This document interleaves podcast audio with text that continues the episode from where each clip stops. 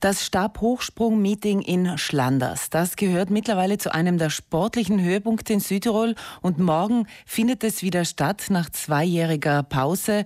Und ich begrüße jetzt am Telefon in Schlanders den einen des Organisationsteams, den Präsidenten des Leichtathletikclubs Finchgau, Tobias Lechtaler. Schönen guten Morgen.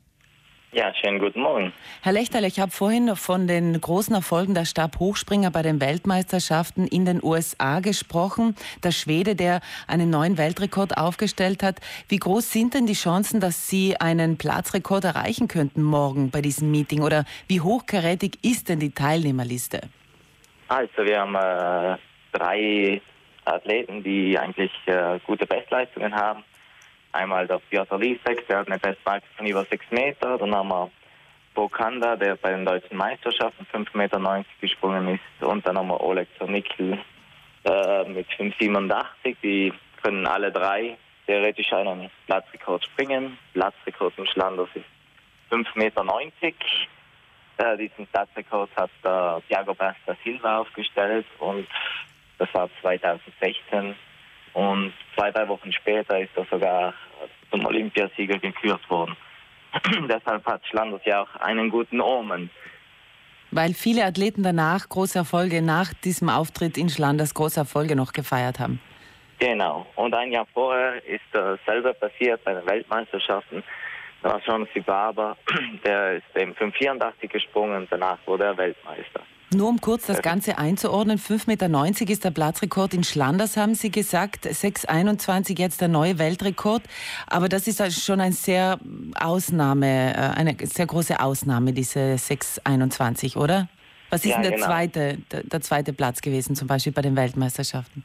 Bei den, Weltme also, ja, bei den äh, Weltmeisterschaften in Eugene äh, war der zweite und dritte Platz mit äh, 5,94 Meter. Und dann Platz 4 bis 7 waren 5,87 Meter. Und es war eigentlich ein sehr hochkarätiges Starterfeld. Wenn man bedenkt, dass man mit 5,87 noch Siebter wird, ist schon äh, beeindruckend, dass zurzeit eben sehr viele starke Stabhochspringer herum sind. Aber wie gesagt, es gibt halt ein Ausnahmetalent und das äh, Amon Plantis, der Schwede, der zurzeit alles dominiert. Genau. Ähm, acht Athleten, haben Sie gesagt, nehmen beim Springen, also bei diesem Springen in Schlanders äh, teil. International, wir haben gesagt Deutschland. Welche andere Länder? Ja, Deutschland, Polen, M. Piotr Lisek aus Polen. Und dann haben wir noch Österreich. Äh, da konnten wir jetzt, äh, ähm, leider hat sich eben eine Absage äh, des Argentiniers äh, Donnerstag, weil er verletzungsbedingt nicht starten kann, gezeigt mussten wir kurz einen Ersatz finden und konnten eben den Österreicher oder beziehungsweise Tiroler Ricardo Klotz äh, verpflichten, der auch schon 564 erst gemacht hat und damit äh, bei den Europameisterschaften starten können. Dann haben wir einen Bozner, den Nicola Fusaro und äh, sonst noch Matteo Madrassi aus Italien und noch zwei Deutsche. Und warum, und warum keine Frauen, äh, Herr Lechtaler? Äh, äh, wir haben eigentlich nur ein Herrenspringen äh, damals initiiert und Frauenspringen haben wir ein bisschen ins Vorprogramm eingebaut. Ursprünglich wollten wir auch regionale Athleten teilnehmen lassen, äh, regionale Mädchen, aber oder Frauen. Und es äh, durch verletzungsbedingt und äh, Corona-bedingt äh, mussten diese beiden absagen, aber jetzt haben wir eine Springerin aus Padova, die springen wird, zusammen im Vorprogramm mit David Bircher aus Lana, der Zehnkämpfer. Und äh, der Hubert Indra aus Lana wird ausspringen und möchte einen Master-Italien-Rekord angehen. Mhm. Also da ist einiges, ähm, das geboten, geboten. wird. Ähm, Stabhochsprung ist ja eine technische Disziplin, eine sehr technische Disziplin, eine Kombination, haben Sie mir gesagt im Vorgespräch, zwischen Leichtathletik und Turnen. Genau. Also der erste Teil äh, spielt sich in der Leichtathletik ab. Da ist das eigentlich das Ziel, so viel Geschwindigkeit wie möglich aufzubauen, um diese dann in den Stab zu übertragen. Das ist die leichtathletische Phase. Und nach dem Absprung kommt eigentlich nur noch die turnerische Phase, wo man sich akrobatisch auf den Stab hinaufschwingt und probiert, so hoch wie möglich zu kommen. Und damit man so ein bisschen eine Vorstellung hat, äh, irgendwo ist der Vorsprung limitiert, weil ich immer wieder mal die Frage bekomme, wieso nehmen Sie nicht äh, längere Stäbe? Wenn Sie längere Stäbe äh, nehmen würden, da würden Sie nicht äh, auf die Matte kommen. Deshalb ist hier auch ein limitierender Faktor. Und somit haben auch die Profis Stäbe von einer Länge von 5,20 Meter. Und wenn man dazu den, die Griffhöhe nimmt, den Einstichkastenweg zählt, dann hat man eine Griffhöhe von 94 bis 5 Meter maximal. Und dann ist dann schon beeindruckend, wenn sich diese Athleten noch 90 Zentimeter bis 1,20 Meter äh, in die Höhe schwingen können. Und der Anlauf ist 45 Meter in circa, oder? Genau. Das Ganze kann man ja wirklich hautnah miterleben auf dem Blavenplatz in Schlanders. Am Kulturhausplatz, Entschuldigung. Beim Kulturhausplatz in Schlanders, genau.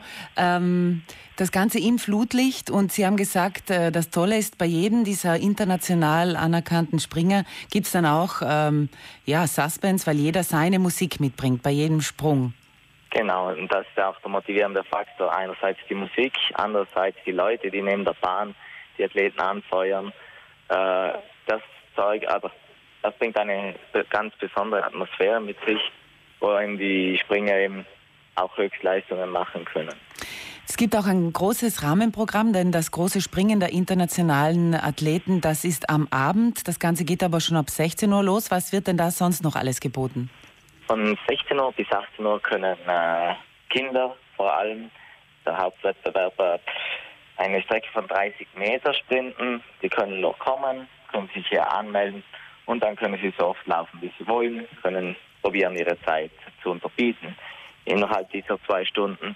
Und dabei ist eben der Wettkampf für die Kinder, Erwachsene oder wer probieren möchte, kann auch gerne vorbeikommen und einfach mal probieren, wie schnell er auf 30 Meter ist. Anmelden muss man sich nicht für dieses Event in Schlanders am Kulturplatz?